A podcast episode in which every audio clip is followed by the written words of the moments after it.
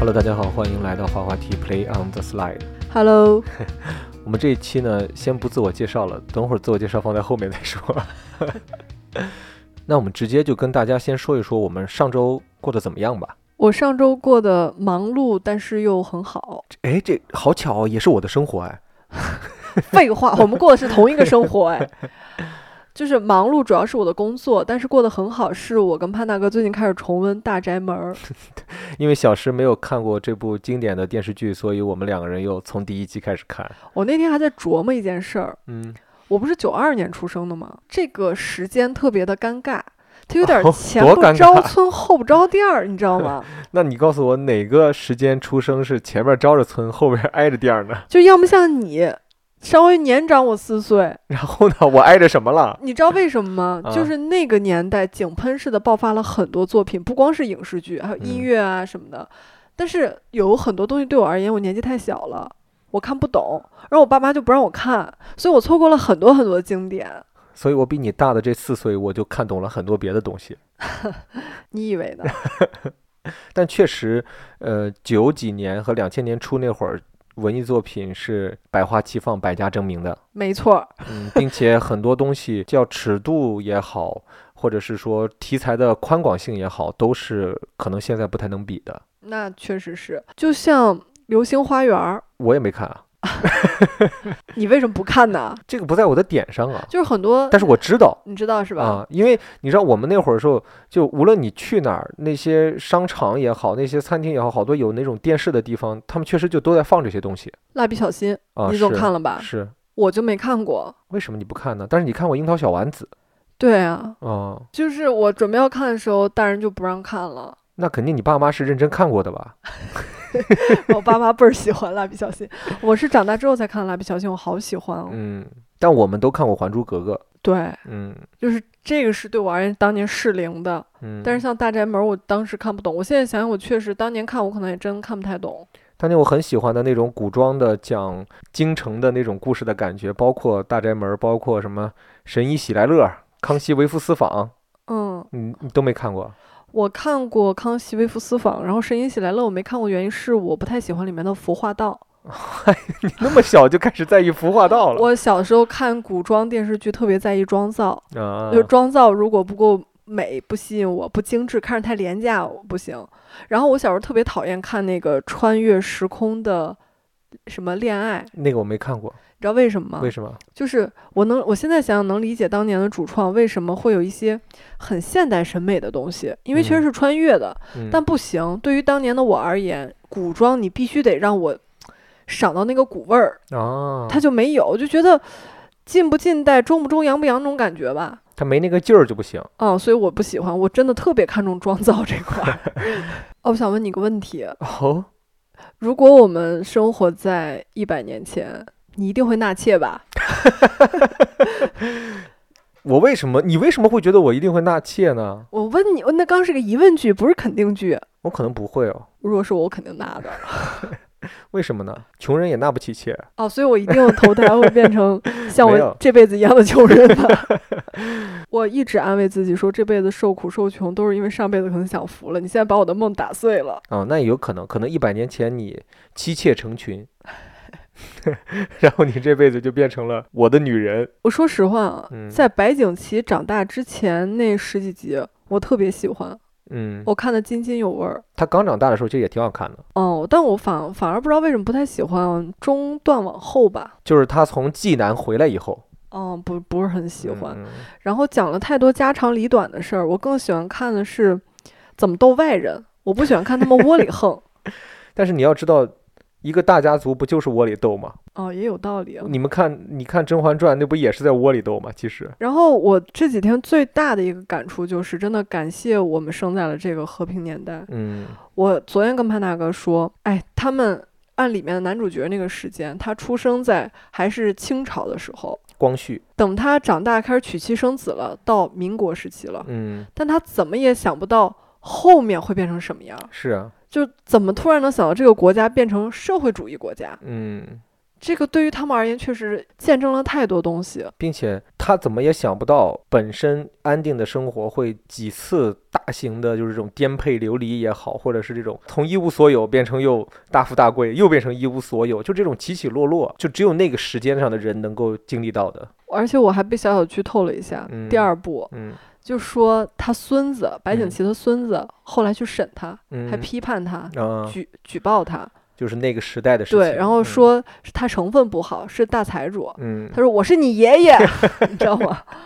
嗯，就是觉得我。喜欢看这种剧，确实是喜欢看历史的变迁吧。嗯就是在一种那种大背景下，很多事情是无奈的。嗯然后我很开心的也是能让我看到那个年代的一些东西，嗯，因为它毕竟还是有一些依据来写这个剧嘛。嗯然后我今天跟潘大哥去逛胡同，嗯我在逛这个胡同，给我带来的感觉就不一样了。嗯一是想到当当年大宅门那种院子嗯，是什么样的感觉，二是哎呀，就是又会想到朱门酒肉臭，路有饿死骨。就有可能我们经过的某一套四合院儿，它原来的那个主人可能是某一家大宅门儿里的人的管家、他的，外房，对不对？嗯所以说，其实就我喜欢看《大宅门》这种剧的一个原因是，我觉得它是通过这一个家族的人在这一个时代经历的事情，而去映射出来当年的情况是怎么样子的。嗯，我们看到里边八国联军讲八国联军进来之后，他们家的一些遭遇，他们家已经整体而言算是幸运的，有钱有势有关系，能早早的得到消息，跑到陕西去。但是你要同时你就去想，那这个大历史背景下，那些普通的人呢？哦，你说到这儿，我真的想再分享一下。我看到这儿特别的心痛。嗯我小的时候啊，就包括我们学历史书，八国联军这一章虽然也重要，但是基本上还是匆匆带过，是，而且考试也不不太会考这边儿，嗯，咱们就不会那么深究它。嗯我那天认真的查了查，哦，我真的太生气了，是吧？这八国联军真他妈是混蛋！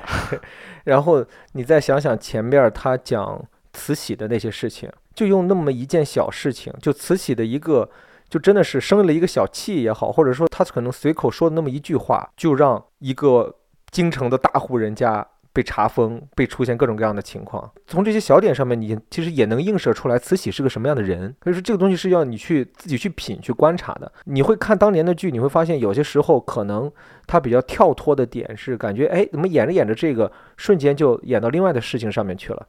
是因为篇幅太长之后，导演很多时候他是讲不清楚的，他只能够觉得观众需要靠自己去去理解他了，而不是说我一定得给你讲的多细致，你才能够去理解这个事情。回到这一期的主题呢，因为上一期我们有聊过，说是我们今年刚好是在一起的第十年。也是我们结婚的第五年，所以说呢，这一期我们也整理了一下前段时间很多网友对给我们的发来的一些问题吧，提取了很多关于情感这个方面的，包括两人相处呀、什么样的各种各样的一些问题。哦，既然你们诚心诚意的发问了，那我们就大发慈悲的告诉你们，为了防止世界被破坏，为了守护世界的和平，贯彻爱与真实的邪恶，可爱又迷人的反派角色武藏，小次郎，我们是穿梭在银河的火箭队，爱情。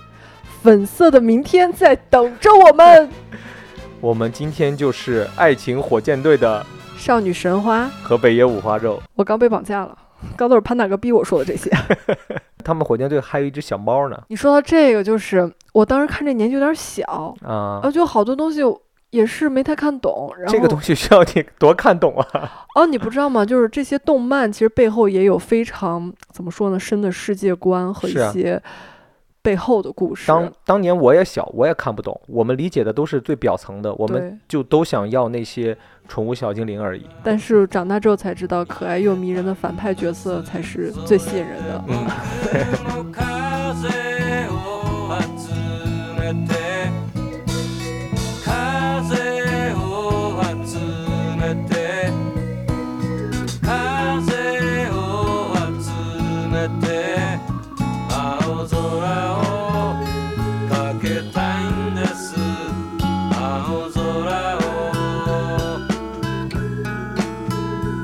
天的这一系列问题呢，有很多都是我们会在 B 站上发的一个视频里边的一些问题。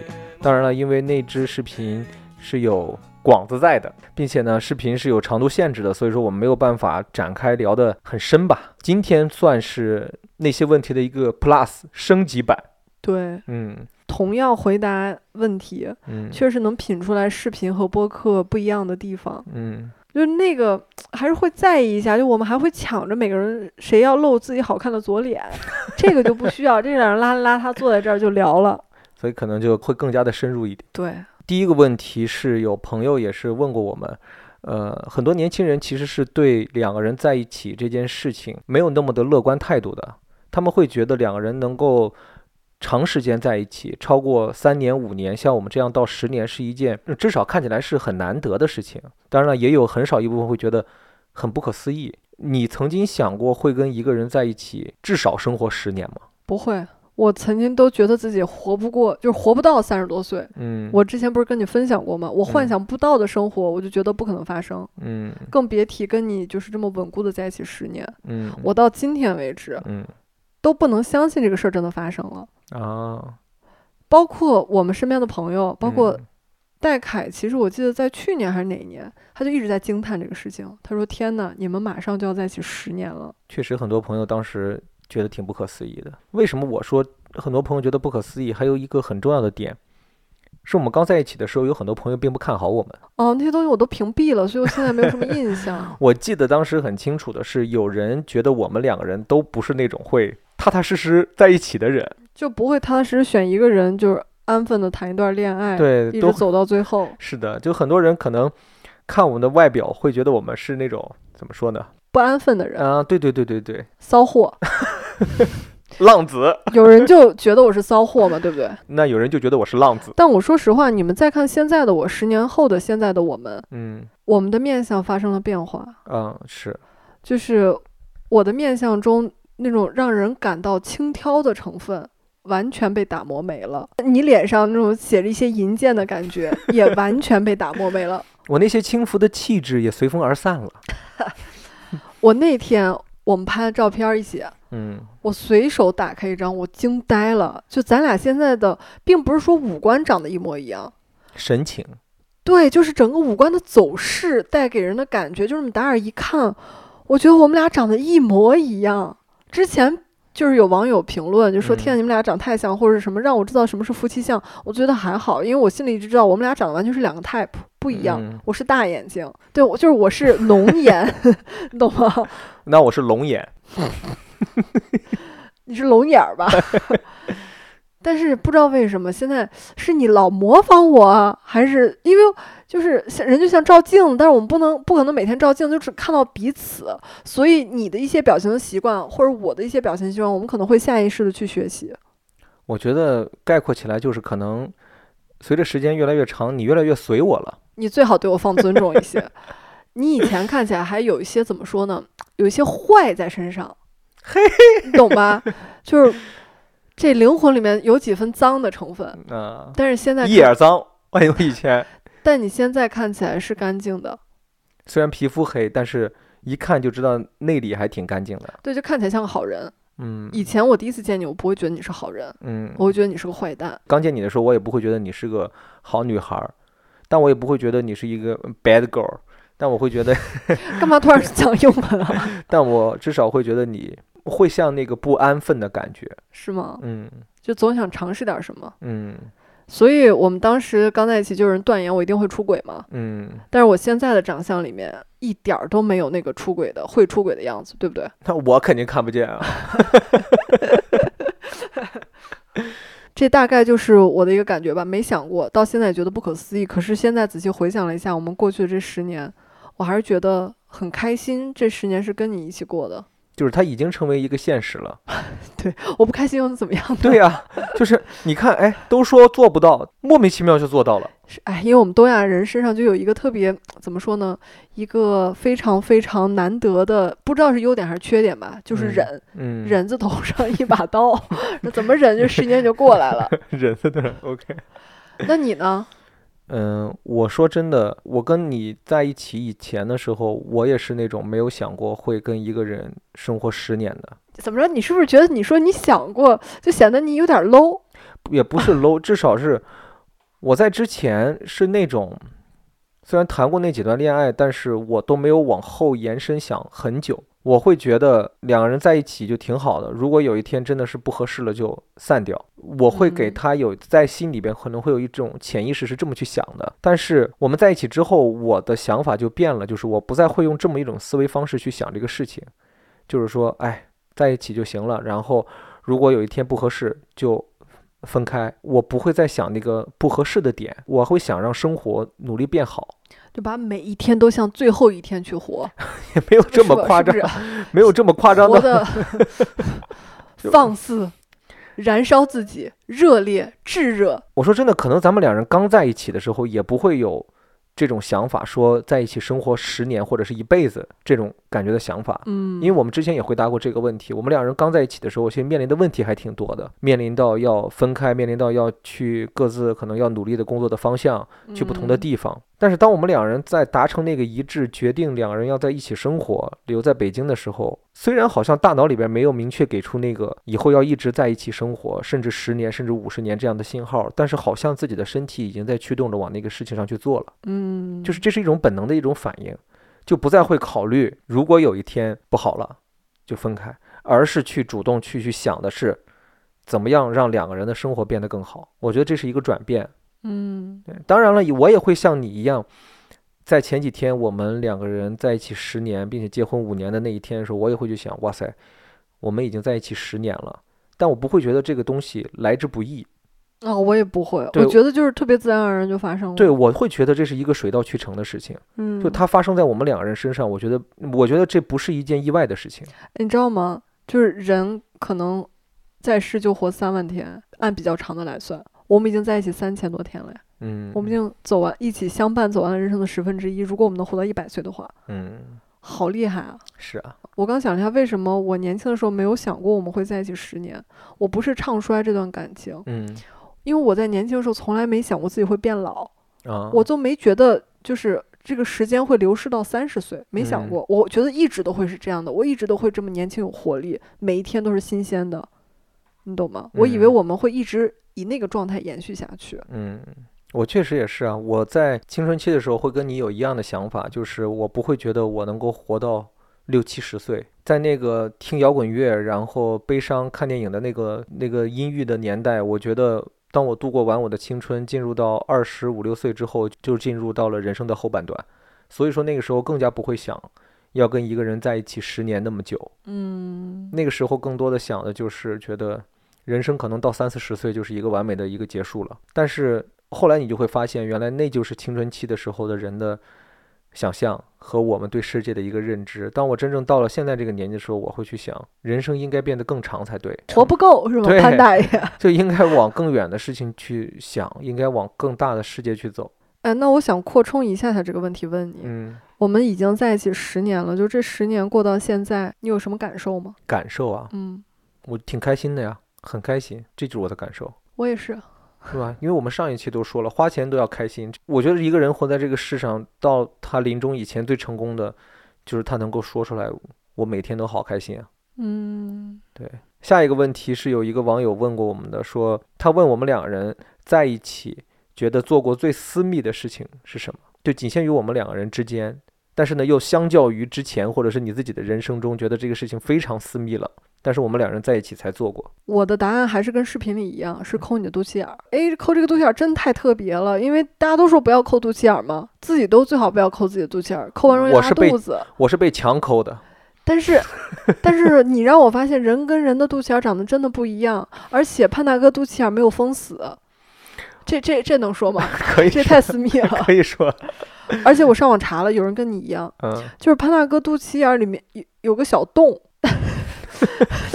你的肚脐眼不是个小洞吗？不是不是，嗯，就是类有点像你们知道，比如皮肤长黑头，就是会给皮肤顶出一个小洞，它那个要更大一点点，然后可能每过两三年，我能用棉签儿从那个洞里挤出一点东西来，我觉得太有意思了，因为我肚脐眼没这个东西。我跟你们说，我真的为什么说我的肚脐眼是被强抠的？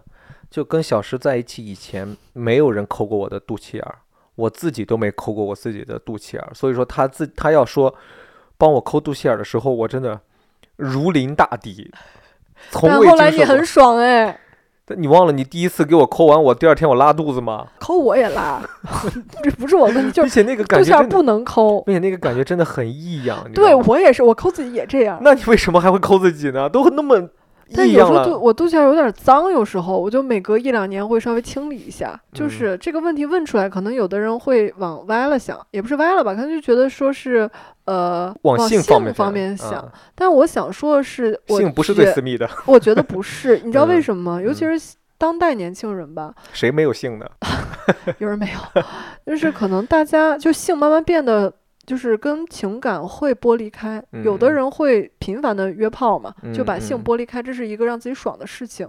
可是你跟约炮对象不会干另外一些事情，嗯，另外一些事情是你们只有一起生活，然后从情感上变得非常的密切之后，才会去做的一些事情。对就比如说抠肚脐眼，你现在说的我肚脐眼好难受啊，我还给你挤过黑头，好开心啊！是在软件约会的对象是你不会让他帮你挤黑头，或者你你也不会去给他挤黑头？我相信有些人有癖好可能会，就比如说，哎，喜好黑头，就这种，或者要看看肚脐眼儿，就是发来之前说来看看肚脐眼儿。呃，我跟小石在一起之后，我才知道有一种东西叫做扁桃体结石。我也是跟你之后才知道的。我是没有这个东西的啊，然后我也没有这种。但是你这个说出来，我觉得会影响我的形象。大家在看我照片，可能会想扁桃体结石。那你刚才说完那个，我还怕万一以后在路上碰见谁，他们就过来抠我的肚脐眼儿呢。不会的，没有人敢抠你的肚脐眼。我觉得我跟小石之间最私密的一件事情，就是我闻过他身上非常臭的一些东西。你这样显得就是大家一是会想歪，二是会觉得我是个臭人。当然，他不是一个臭人，就是你们知道，就是有一些东西，就哪怕这个人看起来再干净，哪怕是仙女儿，啊，哪怕是仙女儿，哪怕是迪丽热巴，她身上也有东西是臭的。扁桃体结石是其中一个了，在那之前我都不知道这个东西是什么，就嗯直到有一天他抠出来，大声在厕所里喊我攀登，你快来看，你快来看，我我以为发生什么事儿了，我还挺着急呢，结果他给我看了那么一个东西，然后我还让闻，我说这个东西好奇怪，怎么那么臭啊？我说你快闻闻，你快闻闻。闻完之后我就怎么说呢？但是为什么你已经知道它什么味儿，后面我再让你闻，你还是会闻呢？你有闻臭屁，我我发现了。没有，我觉得可能我愿意闻的原因就是，我觉得这对我们两人而言是一件很私密的事情，你不会觉得会增进感情吧？有可能。你们知道人身上最臭的地方是哪儿吗？现在可以回答一下，你们嗯觉得人身上最臭的地方是哪儿？很多人肯定都会觉得是菊花，对 但其实不是，嗯，人身上最臭的是你的大拇脚趾缝儿，不是你的大拇指和二拇指中间的那个缝儿，是你的大拇脚指甲盖儿挨着你的肉的那个边儿那个缝儿，你把它掰开闻一闻，那是最臭的地方。他给我闻过，不是我看到这个科普，我很好奇嘛，我就跟他分享，然后分享完我们就互相掰着闻了闻嘛，就发现哇，真的是这儿。对我而言，这就是我最私密的事情，就是我觉得这个事情，我可能跟这个世界上除了他之外，任何人我都不会去这么做。嗯，我也是。嗯，就虽然你们听起来可能蛮恶心、蛮无聊的，但是对我而言，我觉得这是至少这是一件挺重要的事情。这个事情会一直一直在我心里面，并不是说那个臭是很重要的事情，而是这个行为。我们一起探索人身体上的一些神奇之处，对对吧？对，潘南哥还特别喜欢我给他挖耳屎，嗯，然后他很享受，就一定要晒着太阳躺在我腿上，我给他挖，挖完我说我操，也太脏了吧你的耳朵，然后我别动别动别动，我不知道为什么我给他挤黑头啊挖耳屎啊，我有种爽感，不知道为什么，就我看这东西就像我看那个那天看挤黑头的视频，又恶心，但我还忍不住要看完，我就是这样一个人，咋办啊？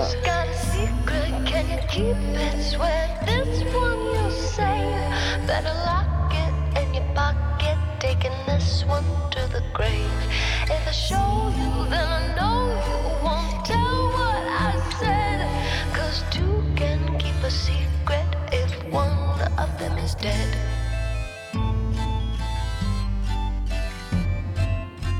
下一个问题是最近的一次觉得离不开对方是什么样子的一个情景？最近一次我去商场，一个人买吃的给咱俩，嗯，然后我虽然听着歌，我也很享受那个当下，但是我突然又觉得，如果你在身边就好了，跟你一起不停的说你要吃什么，我们等会儿去哪儿，买个这个好不好，买个那个好不好，一起商量着来，你懂吗？嗯，我觉得我跟你在一起，我有很多功能退化了，比如说呢？一个人生活的能力。嗯当然了，我们如果分开，我逼自己，可能半个月我也就适应了，偶尔还会觉得说，哎，好像一个人生活也有很不一样、很特别或很爽的地方。但是因为我完完全全已经习惯我们现在的生活方式了，所以当我一个人的时候，我特别不适应吧。嗯包括我不知道该怎么去跟别人说话。我那天买完，我特别想去 B 一看一看、逛一逛。然后我一个人，因为你们知道那商场特别大，然后呢，我就走错走错电梯了，我一个人下去，下到了地下停车场，然后我就又一个人很沮丧的上来。然后呢，我走到下一个电梯，那个电梯整个在维修，我不知道该去哪儿找另外一个 B 一，你懂吗？我当时会觉得你在我身边就好了。嗯，这种感觉就更像是一种生活习惯，嗯，就不能被轻易打破的一种生活习惯。对，嗯，我的答案也是跟视频里面一样的，就是好像之前在播客里也有说过吧。对，嗯，就是那天去看电影，然后骑单车小时突然消失了的的事情。后来我再又仔细去想这个事情，我当天为什么会那么生气？我担心你的安全只是一个方面，第二个方面就你是更担心自己的安全，你发现没有没有我来保护你了。我发现更重要的一个点，是因为我习惯跟你一起出去的时候，你要在我的视线中，这是一个非常非常重要的原因，就是我不太能够接受你没打招呼就突然的消失，那个会让我心里瞬间觉得空了一块儿。嗯，就无论是安全感也好，无论是一种稳定感也好，就像是一个特别稳定的一个结构一下被打破了，就像一个四条腿儿的桌子突然被拽掉了一条腿儿，这个桌子就变得就会倒，就会是那种感觉。我已经习惯了，我们两人只要出门，他永远是在我的一侧。哎你有几侧？不是 是什么烂问题？我，呃，我有时候也会在你的后侧或者前侧。对，就是在某一侧。呃，包括我们骑单车嘛，因为骑单车我们经常是只能在前侧或后侧，我就发现我说的最多的是在后面大吼，让攀登不要回头看我。我说你不要回头看我，就在后面，你好好往前看，好好骑车。一方面是我也担心他的安全，其次就是，但每次看到他回头，我还是会觉得，嗯，就是对他在找我。这是一种习惯生活的打破。我们两人一起出去去走路，我如果走在你的后面，哎，本来还跟你说着话还怎么样，突然我一藏起来，你会突然觉得我在恶搞你，或者我在整蛊你，或者我在怎么样。所以那天你一开始觉得我在恶搞你，我有生气往这个方面去思考，你其实只是担心我恶搞你，恶恶搞的太恶搞了。呃也不是，但是就是真的生气的原因是觉得自己心里边不舒服。嗯嗯，是这么一种感觉。我觉得这个是一种两个人在一起，就不能说是时间长了才有的。我觉得很多人谈恋爱经历过一段时间之后，就会建立这么一种呃，怎么说呢，情感上的习惯。这是一种依赖感，就是这种依赖感是你给予了对方某一些感觉像是权利一样的，他在掌控着你生活的一部分。这一部分权利，当他突然拿走了，他不在的时候，哎，你反而会觉得特别难受。主人遛狗也这种感觉，你知道吗？狗不能离开自己的视线。就主人离开了狗的视线，狗也会慌张，你知道吗？下一个问题是，你会觉得自己在这段感情里边付出的是更多的吗？就是也是有一个网友的提问，他问的就是关于情感关系里的付出和回报。我不会觉得我是付出更多的那个，我觉得我们很平等。如果让我觉得我是付出那个，我就会很生气。我有时候跟你吵架，就因为我觉得自己是付出的更多的那个人，我就会跟你吵架。嗯，然后呢？嗯，我会想说，哎，怎么这连着一个月都是我洗碗呢？潘东怎么都不洗碗？今天没有生气，今天不是因为生气，今天只是好奇。我说，哎，最近一个月你都没有洗碗，哎。然后潘东 说，潘东说我最近，我最近比较怕水。我就想说什么烂借口，但是不知道为什么，就那一瞬间，我好像又能懂他，因为我偶尔也有一个月比较怕水。就这一个月，你走进厨房的那个水槽，你就会觉得有一种恐惧，就感觉它在吞噬你，所以说你就要远去远离它。我其实在视频里回答那个答案，嗯哎，我觉得还挺妙的，嗯就我心里一直有杆秤，嗯，这是真的，嗯倒不是说那种跟你斤斤计较，嗯而是我觉得每一段关系一定是需要平衡的。这个嗯平衡如果特别表象的话，可能就是我刚刚说的，嗯呃，为这个家庭的付出。比如说，我最近一直在刷碗，但是呢，我有看到你一直在收拾家，你在洗地，你在吸地，你在收拾整个房间，而且你在特别用心的照照顾植物。哎，我会觉得，哎，这怎么听起来好像你做的更多呢？我还在工作，嗯，就是这个关系是特别平衡的，嗯每个人都有为这个家变得更好而添砖加瓦。嗯但是如果比如说我一直在照顾这个家，你是一个甩手掌柜，你更多的心思是跟兄弟们出去玩儿、去打游戏、去外面应酬，就是跟大家吃饭喝酒，在我心里这个平衡被打破了。如果是这样的话，我就会生气，就我就会觉得这个付出是不对等的，对这个家庭的关心是太少了的。嗯我再说一下深层次的哈，深层次是对彼此的关心，嗯不光是举那些特别浅显的例子，而是比如说我很关心你，但是你对我没有丝毫的关心，这个我觉得也是一种不对等。嗯如果希望感情能特别的稳定、特别的好，那两个人对彼此的关心程度也一定得是对等的。当时我看到这个问题的时候，我的理解方向其实会有一点点疑惑，就是因为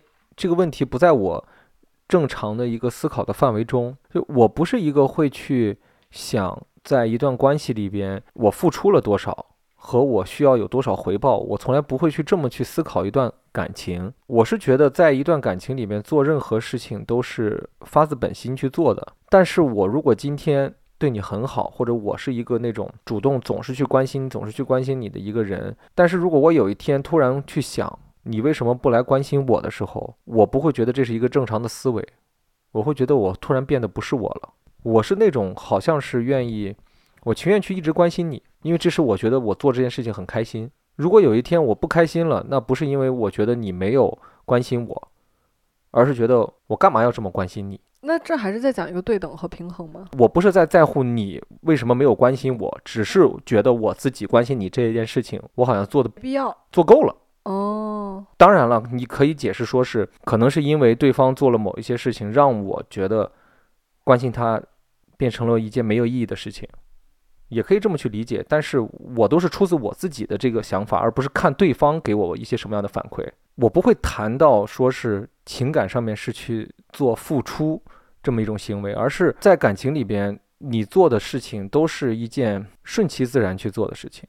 就像刚才小石说的，我理解的我们两个人的构筑的日常生活，当小石坐在电脑前面去工作的时候，我不会看到他在工作才会想，哎，我要去做点什么，而是我在我去做那些事情的时候，发现他刚好在工作，我觉得很开心。这种可能就是你所谓的那种平衡的感觉。嗯，但是对于我而言，我不是说是要看到你在做事情，我才要去做事情，去找平衡。我不是这样的这种想法。我觉得没有所谓的付出和回报的概念，只有自己是不是在双方了。当然，这个事情是双方的，就是只有双方是不是都在用心的去为对方做一些事情，或者是用心的去经营这段感情嗯，我知道，所以说你恋爱脑呢？恋爱脑很容易这样。啊。当然了，就是我熟悉你、了解你之后，我知道你性格里面有那么一丢丢无私吧，就是我后来品出来了一点儿。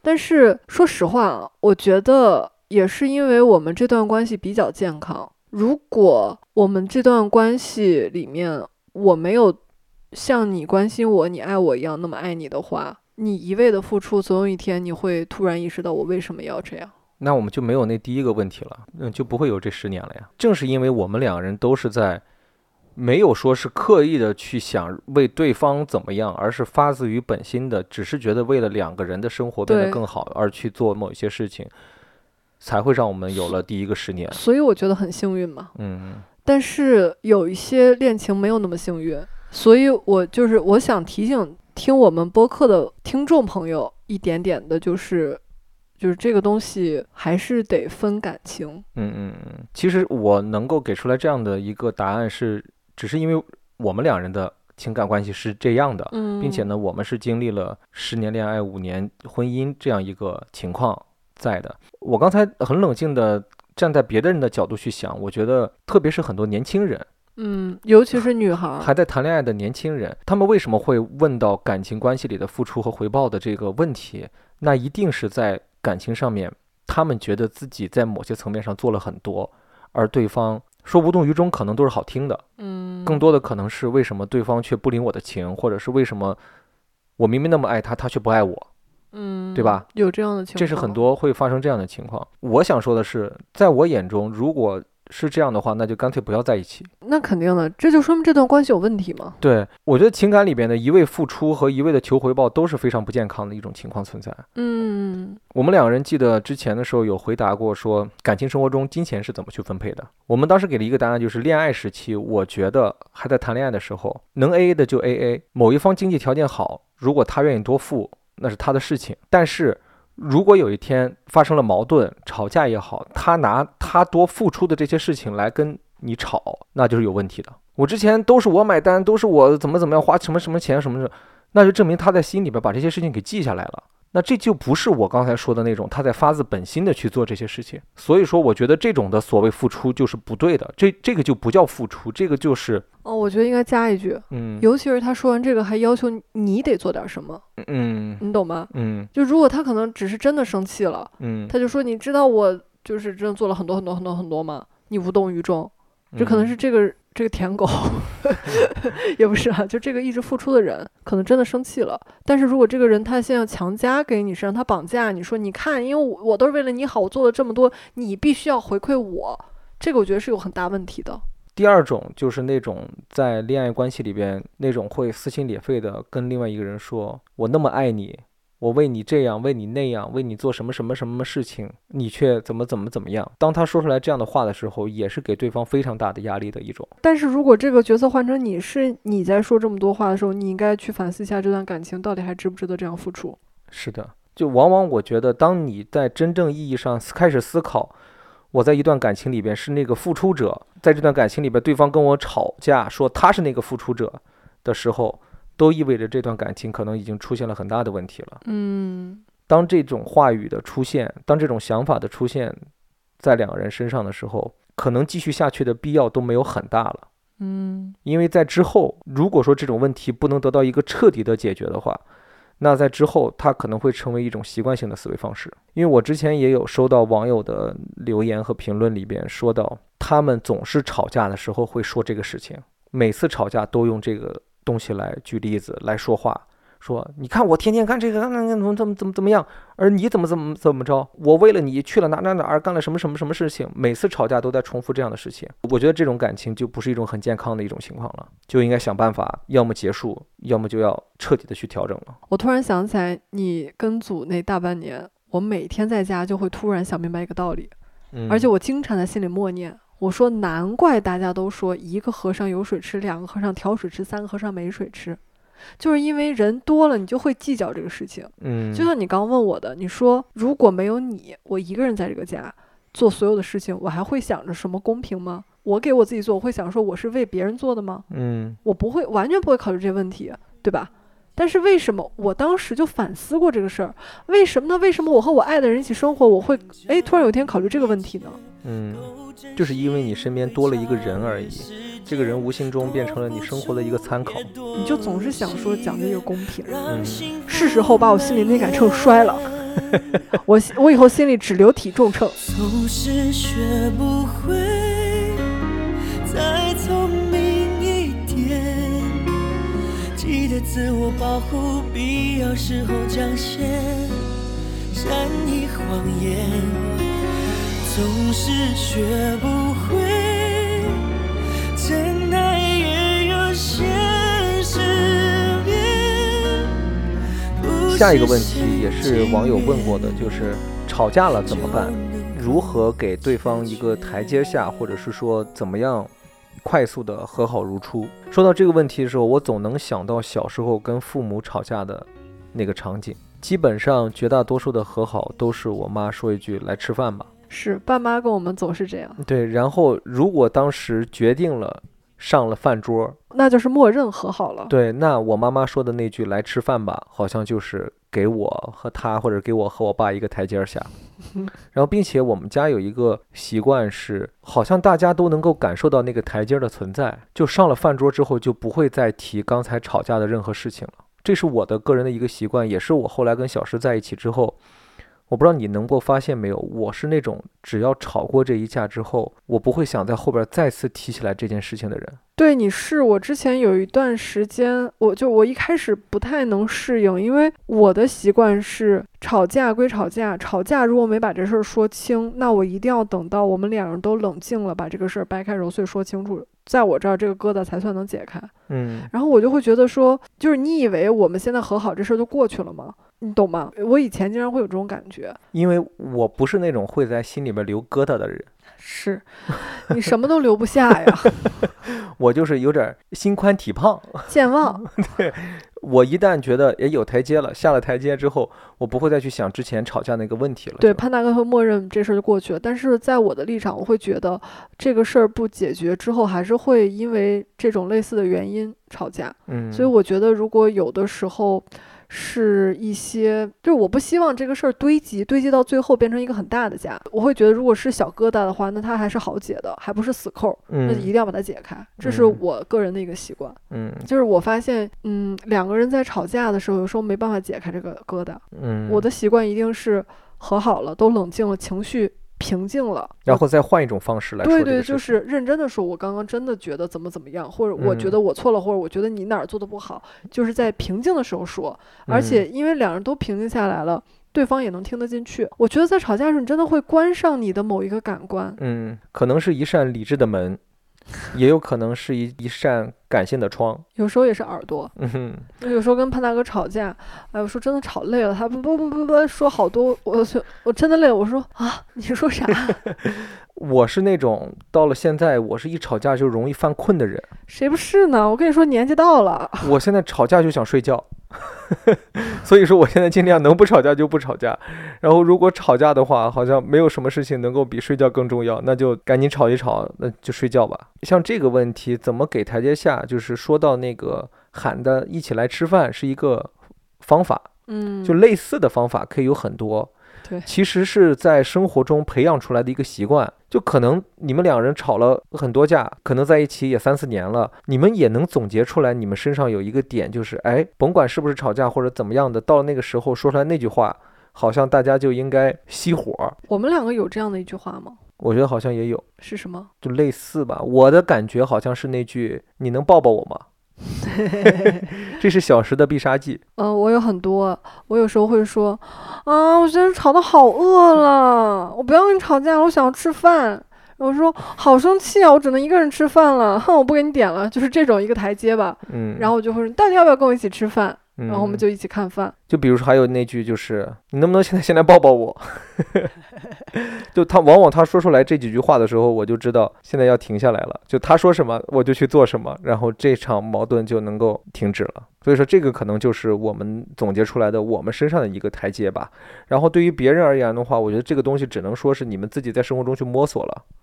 当然了，我觉得比较好的一个就是找一件大家共同要去做的一个事情了，然后把这个事情提出来。比如说现在你不想吵架了，或者说你觉得这个事情该停下来了，那你就把这个事儿给提出来。就像那句“咱们现在先吃饭吧”。当然，我觉得肯定会有人说我不吃。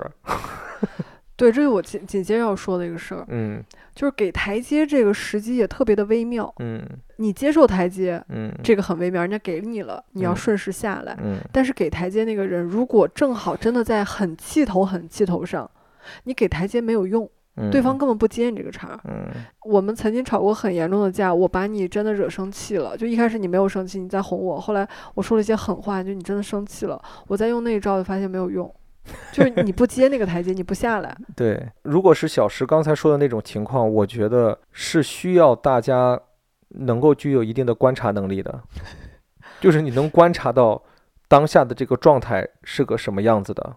我觉得这个还挺重要的。我再声明一下啊，就是我们现在说的所有的这个吵架，都是生活上的一些鸡毛蒜皮的事儿，嗯，一些小小的摩擦和不愉快，但嗯是都没有涉及到原则性问题。嗯我一直都把原则性问题是完全单独拎开看的。嗯就这事儿不光是吵架那么简单，也不是说吵完就能和好的事儿。嗯但是生活中总有小摩擦嘛，嗯像这种摩擦，我觉得有个特别重要的点就是两个人到底想不想把这个架让它战况升级。嗯因为我们最近吵的一次架，我事后有跟你分析，中间有好几次我给你台阶，你也给过我台阶，但为什么后面还能吵得起来？是因为我们在故意说一些拱火的话，嗯所以好几次台阶都没给成。嗯，就给脸不要脸了都。哎，主要是你，但碰见这样的情况，我觉得也没有办法，这个东西很难很难用理智来去形容。但是我觉得，就是这个事情如果想要停下来，那我觉得至少有一方要去觉得我不想吵了。那你能给大家分享一个你觉得怎么样能快速和好如初的方法吗？延展到性上吗？床头打架床尾和吗？说实话每一场架就是起因不太一样，我没嗯有办法给到一个就是万能的一个治病的方法。嗯我只能说，我这几年总结出来比较好用的就是，当我真的觉得很累了，不想吵的时候，我就撒娇。是小石通过他的生活经验观察到他的撒娇是有用的。哎，我发现潘大哥吃我这套。嗯，所以说要知彼知己，对，那你觉得你哪招是有用的呢？可能也是撒娇。对我也吃你这套。其实我发现啊，有有一点比较好玩儿的，就是那我觉得两个人在生活中为了应对这种矛盾的产生，或者是吵架的产生，可以在生活中随时随地的汲取一些烂梗，存一些梗，因为你知道，就是在吵架中突然出现一件好玩儿的事情，会笑的。会笑，然后往往这个笑都是化解这个吵架的一个点。我到现在都记得，我跟潘大哥有一次吵非常非常非常非常严重的架，但具体什么原因我忘了。嗯，但是在吵的过程中，你突然说一句英语，“You born this way”，哦，我当时就还没听清，然后而且他说是你就像 Lady Gaga 那句歌词一样，我当时觉得好好笑，我真的忍不住，我当时本来我都气哭了，但是我当时又哎那个叫什么？对我当时又破涕而笑，含着泪一边哭一边笑。对，这就是可能是下意识准备出来的一个梗。我们之前吵架有过很多次的情况，就是吵着吵着，可能突然有个人嘴磕巴了，然后说错了一个话，或者是说了一个比较好笑的一个事情，然后就化解掉了。就这个时候，如果你也不想吵了，嗯，哎，你就赶紧抓住这个机会，你就嗯笑。对，你就嘲笑他。嗯，然后潘东潘东就会说：“你笑什么？” 然后我就说：“我就笑了，怎么了？”然后基本上也就慢慢就平息了。嗯，就这种问题，我觉得问大家不如自己好好在生活中去总结一下。每个人，你的伴侣也是不一样的。我们两个人互相的伴侣，他和我都是这种吃这一套的人，但是可能有的伴侣他不是吃这一套的人，或者是他是那种更轴的，或者是更怎么样的，就是千奇百怪的情况都会有。所以说要自己去寻找一个方法。哦，但我不得不说，直男身上有一个点很容易把这个矛盾激起来。嗯你们可能觉得，一方面你们觉得好累啊，不想吵架，嗯然后我是不是不说话就没事儿了？你知道吧？嗯这个行为会让吵架升级，嗯，会激怒对方。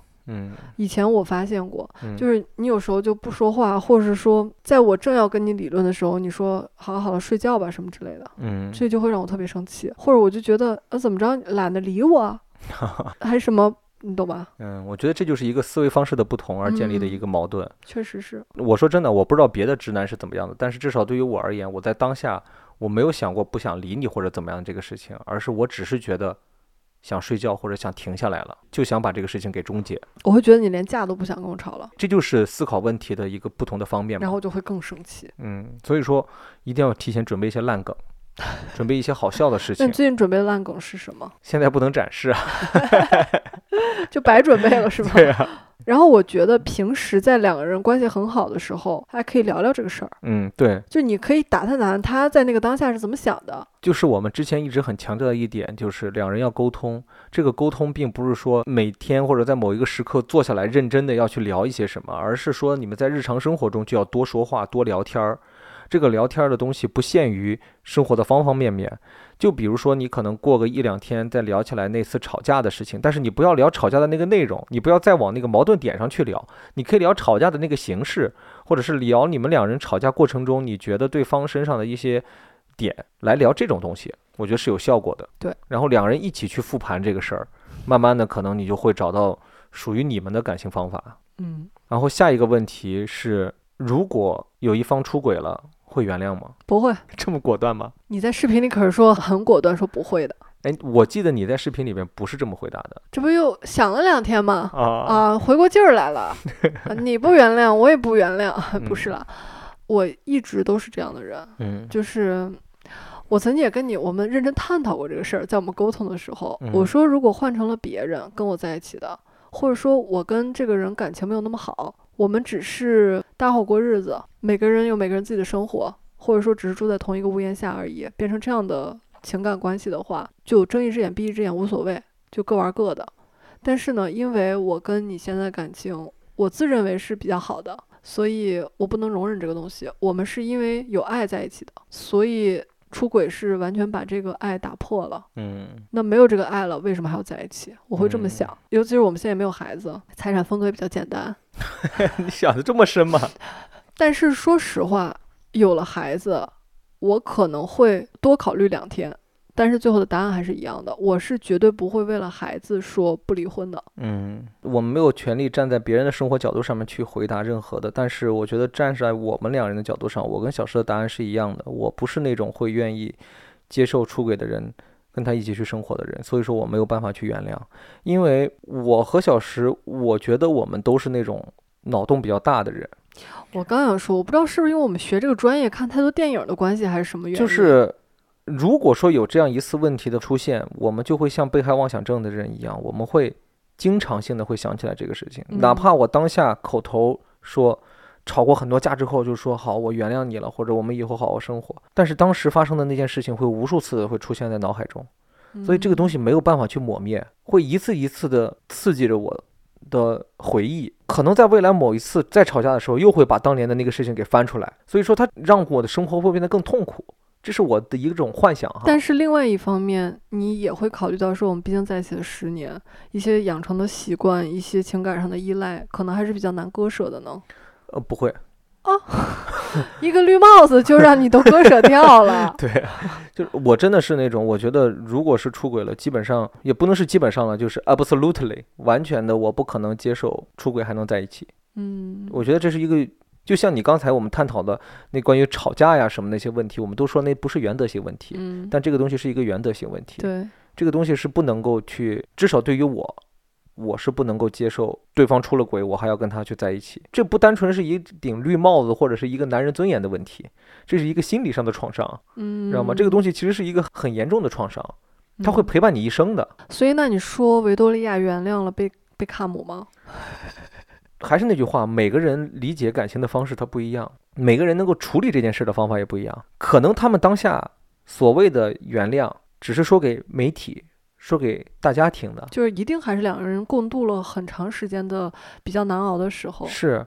可能他们找到了一个化解这个东西的方法，但这个方法又是见不得人的。你能懂我的意思吗？我能懂，我现在脑补见不得人了。我想说这得多脏，见不得人。所谓的见不得人，可能就是不能让媒体和大众去知道的一种。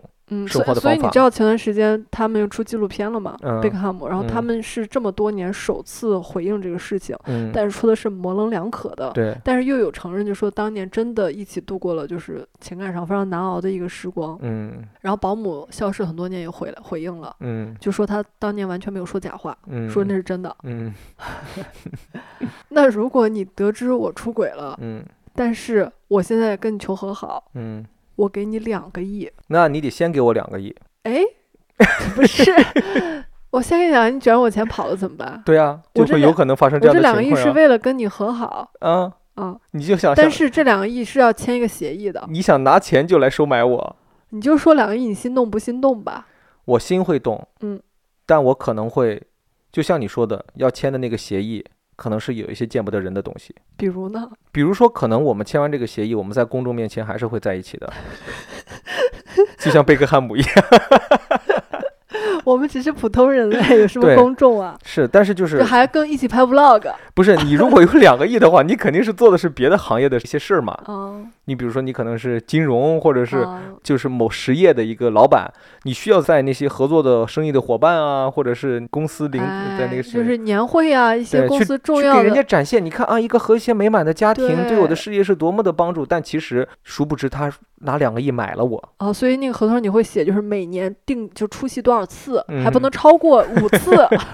超过五次就得加钱了。啊 我就是你雇的演员了，我们已我们已经貌合神离了。所以你看，就是即便是我现在拿两个亿收买你，嗯，就感情，你现在默认就你回答这个问题，默认的就是感情已经没了，就是我还是那句话，我不会接受的，我不能接受对方的出轨，精神洁癖呗。这个东西都不能叫精神洁癖，就像我刚才说的，这是心灵创伤，喝云南白药都没用。我懂你，嗯。我也会是那样的人，嗯。而且我可能，比如说你出轨了，嗯。我抱着你五分钟，我已经脑补了你两百回跟别人搞的样子。嗯，这个东西很难去接受的。我觉得能接受这种人，那心里得多厉害啊！但是我前面说了嘛，就嗯如果一开始感情就是搭伙过日子，那是另外一种了，那就哦说好了就完事儿了呗，就跟那就是贝克汉姆嘛，你会跟你出轨的人让他抠你肚脐眼儿吗？当然不会了。他抠你肚脐眼儿了吗？然后延伸出来有一个问题，也是网友问的，他问的是在感情里边是要及时止损，还是活在当下？当然，他问这个问题肯定是感情出了问题。嗯，嗯，反正我的回答肯定是前者。及时就是止损嘛。对这段感情有损了，还怎么活在当下呢？对，就是你先止完了损，再活在你的当下，活在那个止完了损的当下，而不是说活在这段感情的当下还要去维持着，我觉得没意义。真的没有意义。就是尤其是你活到某一天，你突然叮一下你就醒悟了。嗯，我们能在这个世界上待的时间太短了，嗯何必呢？是为什么要让自己不开心？我觉得我跟潘大哥倒回去说第一个问题，为什么能在一起十年？嗯纯粹是因为彼此开心。嗯，那些爱呀，什么这个那个的，都是开心的产物。是的，都离不开这个最核心的东西，就是两人在一起特别开心，每天都很开心。嗯嗯，如果感情出了问题，特别是年轻人，根本不需要去考虑什么将来以后和现实的情况。嗯，你能做的事情就是远离那些让你不开心的东西，是的，赶紧的回到你正常的生活中来，去寻找新的开心。我就想起之前也有网友问我们说什么，哎呀，都说夫妻不能在一起工作，或男女朋友不能在一起共事儿，嗯，你们怎么能还能在一起这么长时间？嗯很简单，嗯就因为我们每天在一起还开心，嗯，不开心就不在一起了呗。对，所以说生活是要自己去找方法去协调他的。嗯我觉得，再回过头来说刚才那个出轨的那个事情，我记得当时也有跟网友讨论过是个这个事情，就会有人会提到是说啊，你们现在还没有孩子，可能有了孩子你会换一个方向去思考。我想说的是，可能有的人会因为有了孩子去换了一个方向去思考这个事情，但并不一定代表我们就是那个有了孩子。就会换一个方向去思考这个事情的人。我觉得哪怕有了孩子，我也不会是会去那么想的人，我还是依然是那个我不会去原谅的人。那如果孩子就说：“爸爸，如果你不跟妈妈离婚的话，我就能考上北大。他能提出来这样的问题，他他妈就考不上北大。因为我身边有这种朋友，两个人在婚后，甚至是有了孩子之后，其中有一方出轨了。表面上面两个人就开始过着非常平淡的生活，就感觉这个事情过去了就过去。但是我会发现，我一旦跟那个朋友聊起来，他就会提这个事情。所以其实从某种程度上面，这个事情对他们永远都过不去，并且他们的生活态度发生了非常大的一个改变。就哪怕他们口头上说着原谅，但是他们对待生活的方式都已经变了。”而且他们当时都是说因为孩子，嗯，但是其中有人就会一直劝我们说，千万不要生孩子。嗯，对，所以说你看，其实这个东西特别的矛盾。但是其实你说是真正的是因为孩子吗？我觉得不全是。嗯他思考的很多，当然孩子会是一个很大的一部分的原因。嗯，但我觉得现在这个社会离婚率这么高，那那些还人还差你这点儿吗？对呀、不是别人都不考虑孩子吗？肯定别人也会考虑啊。嗯，难道孩子真的是少了一个爸爸，或者是少了一个妈妈就没有办法成长了吗？也不见得吧。嗯难道单亲的孩子心里一定会比父母都一直陪伴着他的就会差很多吗？我觉得也不见得呀我觉。得重点还是要分家庭。对啊，人家有一个人带孩子，把孩子教育的也很好的，也有那个父母一直陪伴着孩子，结果孩子出来是垃圾的，对，对吧？所以说，我觉得这个孩子的好坏，其实本质上不能以是单亲还是爸妈都陪伴着他来决定的。嗯，嗯，重点是生活的氛围吧。是啊，原谅把你带走的雨天，在渐渐模糊的窗前，每个人最后都要说再见。原谅被你带走的永远，微笑着容易过一天。也许是我已经老了一点。那今天的最后一个问题呢，也是很多朋友一直在问我们的，就是看着我们的状态很好，在一起的情感非常的好，是我们做了什么东西，或者是我们觉得有什么样的方法，是能够让一段关系变得更长久，或者是更稳定的？求神拜佛，上辈子积德，多做好事儿。就顺着刚才小石说的这个，我觉得如果说两个人有共同的信仰，是会的，真的。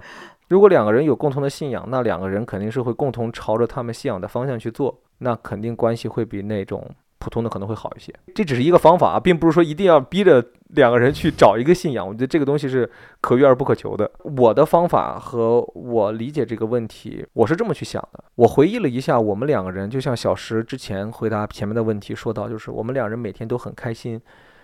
有一个很重要的点是，我觉得我们两个人虽然现在都三十多岁了，但是我们一直在二人世界的这个情况下，保持的是一种幼稚的心态，嗯是一个非常低龄化的一个，呃，怎么说呢，情侣关系的感觉。就是给你们举个例子吧，我怕你们难以脑补。我们经常会玩半个小时，我问他你是谁呀、我说你谁呀、然后他会说自己是，比如说你谁呀、万能迪啊，然后我又会说不对，你是谁啊？你们知道有多无聊吗？我们能玩半个小时，然后他每次的回答都不一样，我觉得好开心啊。然后有时候他就会反过来再问我问半个小时，我们两个在家做这么无聊的事情，今天小石玩了很久的一会儿搓空气球，潘德看的可开心了。就是搓空气球，就是他站在我的对面，然后两个手在这儿，就是来回来回的搓，但是搓的是什么呢？搓的是一团空气，然后我会，然后我会说你把那个球丢给我，然后就这种事情会让我觉得很开心，然后他也会觉得很开心，就是一种很幼稚、很白痴的一种感觉。然后有的时候他在家，他有个习惯，不是叫我吗，我就会藏起来。然后或者有的时候我我也在同一个空间，只是他没发现我，我会立刻藏起来，暗中观察，然后一直不说话嗯。等他突然回头发现说：“哎呀，你怎么在这儿？”我就觉得特别开心。我想说，为什么会是这样一个感觉呢？我是觉得，后来我自己给自己升华这个概念哈，我发现是这样的，就是我觉得最纯真的一种二人关系，就是小男孩喜欢小女孩的那种感觉，就是我们所谓的两小无猜的小时候那种感觉。小时候，小男孩喜欢小女孩的时候，就是很单纯的一种喜欢。他觉得他要成为他的王子也好，他觉得他要成为他的保护的使者也好，他觉得他要成为他让他快乐、让他开心的那个人也好，他都是很单纯、非常开心的在做那件事情。而到了我们这个年龄，如果说是我们每天都会被这个社会上的一些事情、被工作、被家庭、被周遭的这些朋友的各种影响，你变得成一个在二人关系中都会很世俗的人的话，那你的这段感情生活一定是很无聊的。一段感情生活开始无聊了的话，那他我觉得就挺难往后再延续很久。所以说，我觉得保持童心是让两个人的生活变得有趣的一个点。这个童心当然包括很多面，就包括我们家有家训。嗯，来重复一遍我们的家训，你让我，你突然 Q 我，让我这么说出来，我有点不好意思。这有什么不好意思的？一句家训而已，来说出来。保持，哎呀，就像是大家一说一二三，先朗诵，但是 大家都没说话，就我一个人在这说话。来，一二三，保持想象力，保持好奇心，保持创造力。这个东西其实我们所谓的这个家训，都是小朋友与生俱来的，他都不需要去想哦这个东西，他都不需要去警示自己，他就每天在重复着做这三件事情。没毛病。所以说，我觉得在感情上面也是如此的，跟对方一起保持着对这个社会的、对这个世界的好奇，对这个世界的一种探索的欲望，两个人一起去寻找更好玩的一些事情，一些更让两个人觉得开心的一些事情，这就是非常重要的一个点。我发现了，你真的好擅长总结呀，我说了，我升华了我自己。真的好好好好厉害啊！嗯，我们这个家训啊，欢迎大家就是流传下去。那你觉得呢？你都升华成这样了，我再说点普通的见解，那像话吗？说不定朴实无华呢。你为什么把重音放在无华上？想听一听是不是无华吗？我觉得就是你一直愿意逗他开心。你以为我真的是在玩空气球吗？我就是知道你会喜欢看我玩空气球啊。那为什么在我的观察里边，你确实玩空气球玩的也挺开心的？我的傻哥哥，我是看见你开心我才开心的呀。其实小石那种玩空气球的那种行为，在我眼里边就是保持童心的一种，也是我们家我觉得保持想象力的一种。我们两个人会对这个世界上很多东西充满了想象和怀疑。嗯我觉得这也是我们两个人能够一直很稳定，或者是嗯能够让这段关系更长久的一个很重要的点，就是我们的家训引发出来的是我们两个人有比较相似的三观和比较相似的审美。嗯这个东西对于我们在日常生活中，呃的作用还是很大的，就导致我们两人能够一起去看喜欢看的电影、喜欢看的剧，一起打发时间去公园儿、去山河、去大海，这些东西都是我们两个人能够达成一致、共同喜欢的一个点。哦，我突然想到一个实例，我想再举一下。嗯我不知道你们了啊，我就说，通常来讲，如果你们感情很好的话，应该还是想要一起睡觉的。嗯我跟潘大哥只要是在同一个空间和时间上，我们都会一起睡觉，这个一起入眠，这个不是实力，都会让人有点歧义一起入眠，啊！一起什么都不发生，但一起抱着睡觉什么。什么都不发生。是，你看我越描越黑，呃这特别重要。嗯呃，我印象很深，就是我们曾经在晚上也吵过架，嗯我也一气之下想要去沙发上睡，或者想要去书房自己睡，但是我们从来没有让这个事儿真的发生过。嗯在我心里，我一直觉得这个事儿一旦发生了，开了这个先河之后，一定会经常发生。嗯但我觉得我们每天一起睡觉这个时间，是我们卸下所有的伪装，然后在一起完全是坦诚相待的一个最重要的时间。嗯，我们每天会在这个时间聊很多话，所以如果你真的问我，我具体的一个实操是什么，那就是我无论多生气，我最后还是会回到同一张床上跟他一起睡觉。嗯而且我的主要也是因为我的睡眠质量比较好吧，目前跟他一起睡也没有什么影响我睡眠质量的事儿。但是当然可能他早就想跟我分床睡了吧，倒也没有。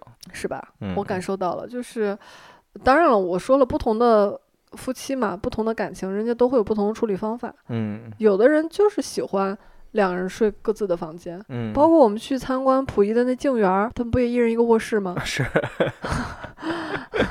有这种情况，嗯但是我们两个人的相处之道就是晚上一起睡觉。嗯，哎，说不定那些人就是因为分开睡，才让他们的关系更稳定、更长久。有这样的人，因为可能分开睡，就让他们两人的睡眠特别好，然后两个人醒来的时候，早上一开门看见对方的时候，就特别开心。昨晚上睡得好吗？太好了，就会是这样的。也有这种情况。嗯我看很多我现在很理解这样的，哦，我 怎么你想实践吗？没有没有没有，我不想实践，是因为我跟你说为什么我不想实践，嗯是有的时候小时睡眠质量太好，他一下就睡着了之后，我睡不着，然后我会在床上翻来覆去。有几次我想过，是不是因为这个床的问题，还是因为我当下状态的问题，我就去客厅躺一会儿，在客厅躺一会儿，发现我想回床上去睡觉，我想跟你在那一个床上去睡觉，啊，我也是。我就会赶紧回床上去，然后再抱着他睡觉。嗯你不会是一个人去沙发做了点什么，然后才回床上睡觉吧？我能去做了点什么呢？哎，您瞧您这话问的，我怎么知道呢？好吧，以上呢就是我筛选出来的最近的一些网友给我们的提问中跟感情有关的一些问题，也是恰逢这我们两人在一起十周年的这么一个日子，跟大家简单的分享了一下我们的一些生活经验吧。我是觉得，还是那句话，我们并不是一个标准的案例，我们是一个比较偏特殊类型的案例。我们身上有一些东西，我觉得是值得去借鉴的，可以帮到你们有一些的。当然了，也有一些东西是你们完全不需要去参考的，因为确实每个人的情况是不太一样的。嗯，所以说，呃，您就当一个乐儿听一下。还是谨慎啊！你别万一你们在吵架的时候，你抛出来一个烂梗，对方给了你一拳，那那这个事儿跟我们没关系啊。